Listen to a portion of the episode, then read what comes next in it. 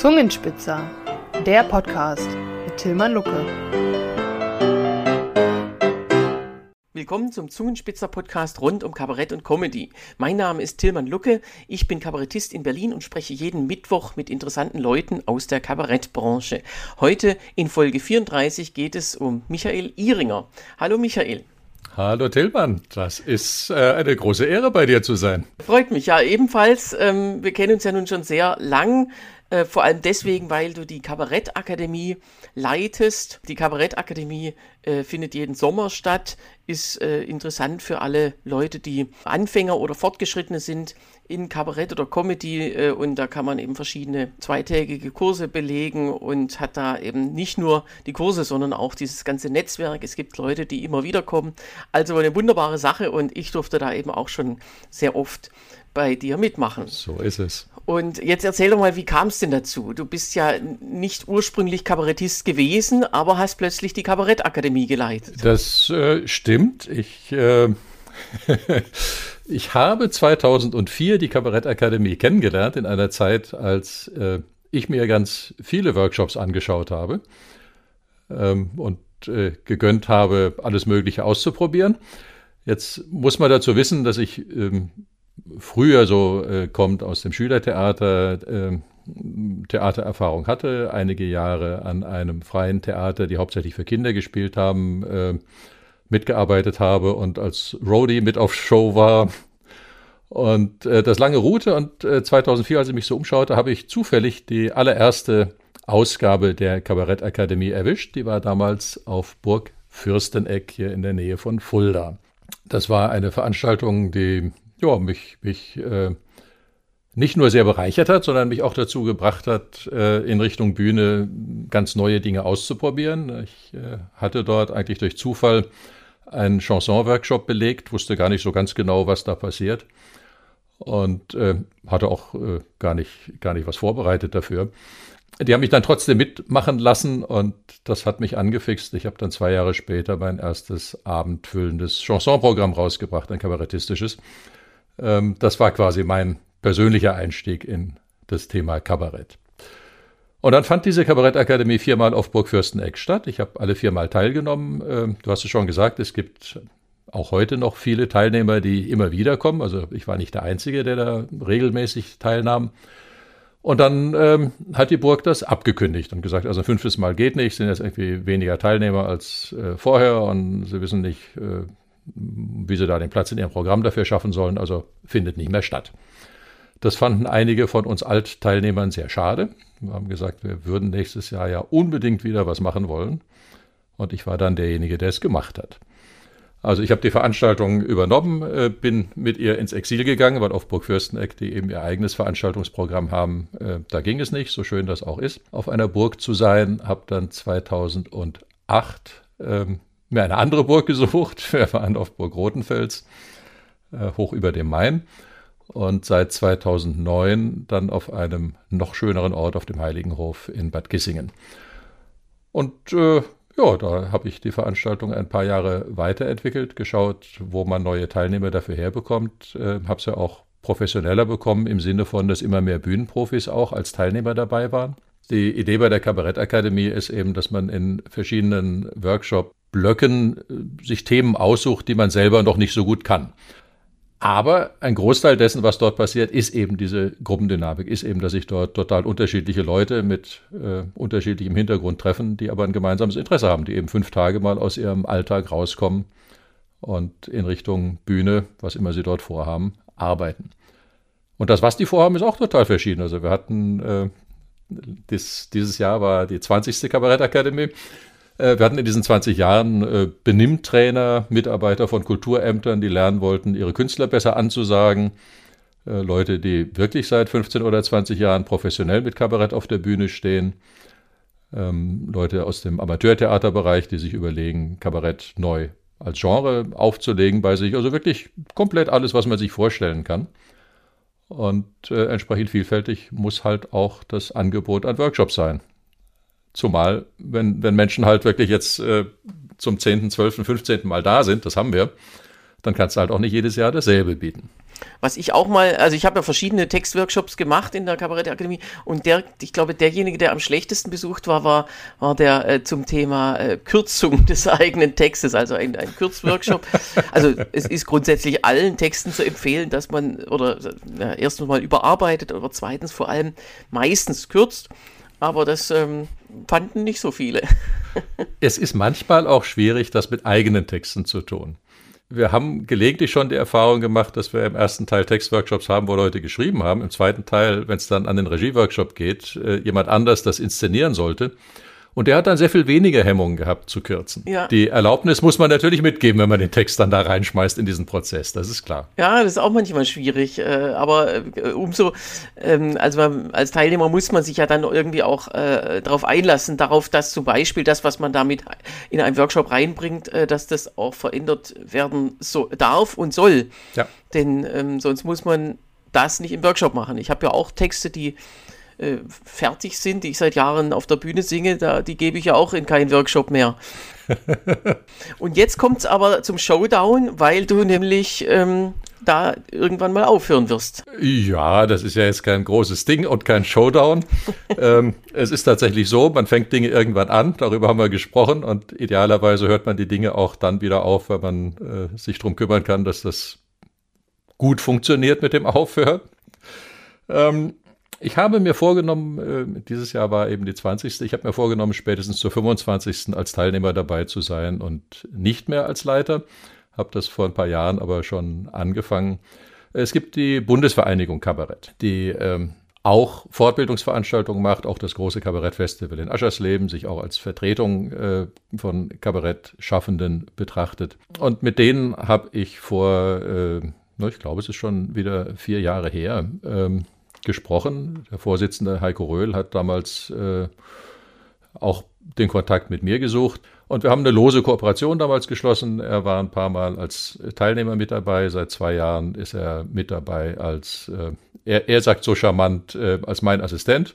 Und ähm, ja, ab 2025 bin ich dann so lange, wie er das noch möchte, sein Assistent. Und die Bundesvereinigung Kabarett ist diejenige, die das Ganze, ich hätte fast gesagt Veranstalter, das stimmt nicht. Veranstalter ist seit 2020 wieder Burg Fürsteneck.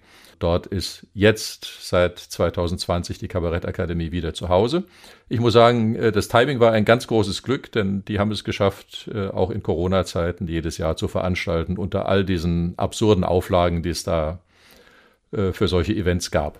Ja, die Kabarettakademie hat kein einziges Jahr Pause machen müssen. Das ist eine der wenigen, eines der wenigen Dinge, die quasi durchzählt. Seit 2004 eben dieses Jahr zum 20. Mal. Genau. Ja, tolle Sache. Und ich verlinke das auch noch ähm, äh, und empfehle das allen, die, die sich da mal äh, auch, und wenn es nur reinschnuppern ist, äh, mit Kabarett befassen. Aber du bist ja nicht nur äh, kabarettistisch äh, mit Chansons auf der Bühne, sondern eben auch im Theater. Das ist so. Also ich habe seit ich äh, müsste 2006 gewesen sein, seit ich da äh, diese, diese Chanson-Kabarett-Geschichte gemacht habe, eigentlich immer abwechselnd Theater und äh, kabarettistische Produktionen gemacht. Zurzeit spiele ich am Theater eine Wiederaufnahme, die im März genau zehn Jahre alt wird, die Produktion. Gut gegen Nordwind. Unser Regisseur und vor allem meine Mitspielerin und ich, wir, wir finden es einfach nach wie vor ein sehr, sehr, sehr spannendes Stück. Und im März gibt es im Theater Mollerhaus, wo seinerzeit die Premiere war, jetzt nach zehn Jahren dann tatsächlich die Derniere dort. Ich erinnere mich, ich habe ja mal ein Theaterstück von dir äh, gar nicht vor Ort gesehen, sondern im Internet und das habt ihr auch Corona-mäßig ganz toll gemacht. Äh, der Vorname ist ja auch ein recht bekanntes Stück. Ich habe das auch selbst mal äh, mit meinem Theaterverein gespielt mhm. und ihr habt es einfach, äh, nie, also da geht es ja um ein, eine Verabredung zum Abendessen und ihr habt es einfach dann als Zoom-Konferenz gespielt zwischen den verschiedenen äh, Figuren und die Zuschauer konnten sich da einzoomen, äh, einlinken, ein, wie sagt man da, ein, nicht einhacken, sondern einwählen. einwählen ist auch. Ein, ein Wählen hätte ich auch gesagt, aber es ist eigentlich nicht mehr der aktuelle Begriff. Also äh, äh, toller Kniff, der auch in dem Stück ganz, ähm, ganz gut, ganz geschmeidig da reingepasst hat. Ja, du musstest dir unter Corona ja was einfallen lassen. Äh, und zwar tatsächlich für diese Situation. Das ist ja ein Familientreffen sozusagen, ein Familiendinner. Und ähm, als wir über die Produktion nachgedacht hatten und gerade mitten im ersten Corona-Lockdown waren, äh, da fiel mir so ein, wie wir an Ostern mit der Familie gemeinsam gefrühstückt haben, ohne uns zu treffen. Das war nämlich genau so eine Zoom-Geschichte mit, jeder hat halt seinen PC mitgenommen und auf den Kaffeetisch gestellt und gezeigt, was er so auf, auf, äh, auf dem Teller hat.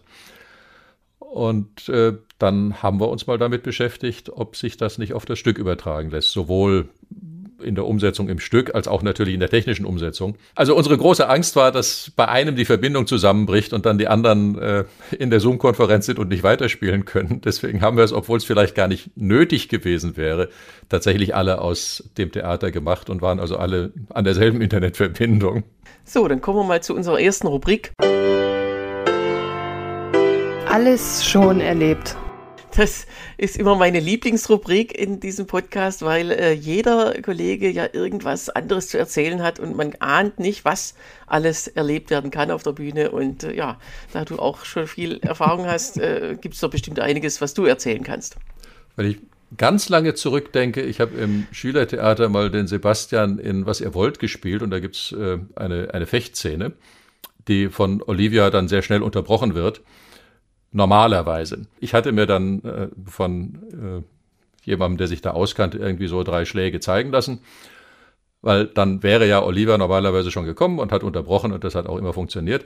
Ähm, in einer Aufführung hat es nicht funktioniert. Sie kam nicht und wir standen auf der Bühne und konnten also eigentlich nur fünf Sekunden mit Fechten verbringen. Aber sie kam 20 Sekunden nicht, sie kam 30 Sekunden nicht, sie war nach einer Minute noch nicht da. Wir haben immer die gleichen komischen äh, Fechtzüge dort gemacht. Und irgendwann mussten wir uns was einfallen lassen und sind dann fechtend einfach von der Bühne abgegangen und haben hinten mal geguckt, wo sie nur steckt. Und die hatte sich verquatscht. Die, die hockte da also irgendwo. Und haben gesagt, ja, komm schnell wieder mit uns raus. Ne? Wir sind ja gerade mitten in der Fechtszene, du musst uns unterbrechen. Die Zuschauer haben natürlich gedacht, äh, der, der hat jetzt, der eine hat den anderen erdolcht oder so. Und wir kamen dann aber lebend wieder auf die Bühne und Olivia dann auch und hat uns unterbrochen. Also das, das war eine Geschichte, die habe ich heute noch in Erinnerung, obwohl meine Schulzeit jetzt nicht mehr ganz so frisch zurückliegt. Ja, Stichwort, Stichwort ist ja. ja, ähm, und du hast im Schülertheater halt keine Inspizienz, die dann hinten dafür sorgt, dass jeder rechtzeitig auftritt. Stimmt, Inspizienten sind ja, äh, da denke ich mir auch immer, ähm, das ist eigentlich ein totaler Luxus, weil man selber muss an nichts denken, nur seinen eigenen Text, aber wann man kommt und so weiter, an das denkt, also im, im Profitheater dann jemand anderes.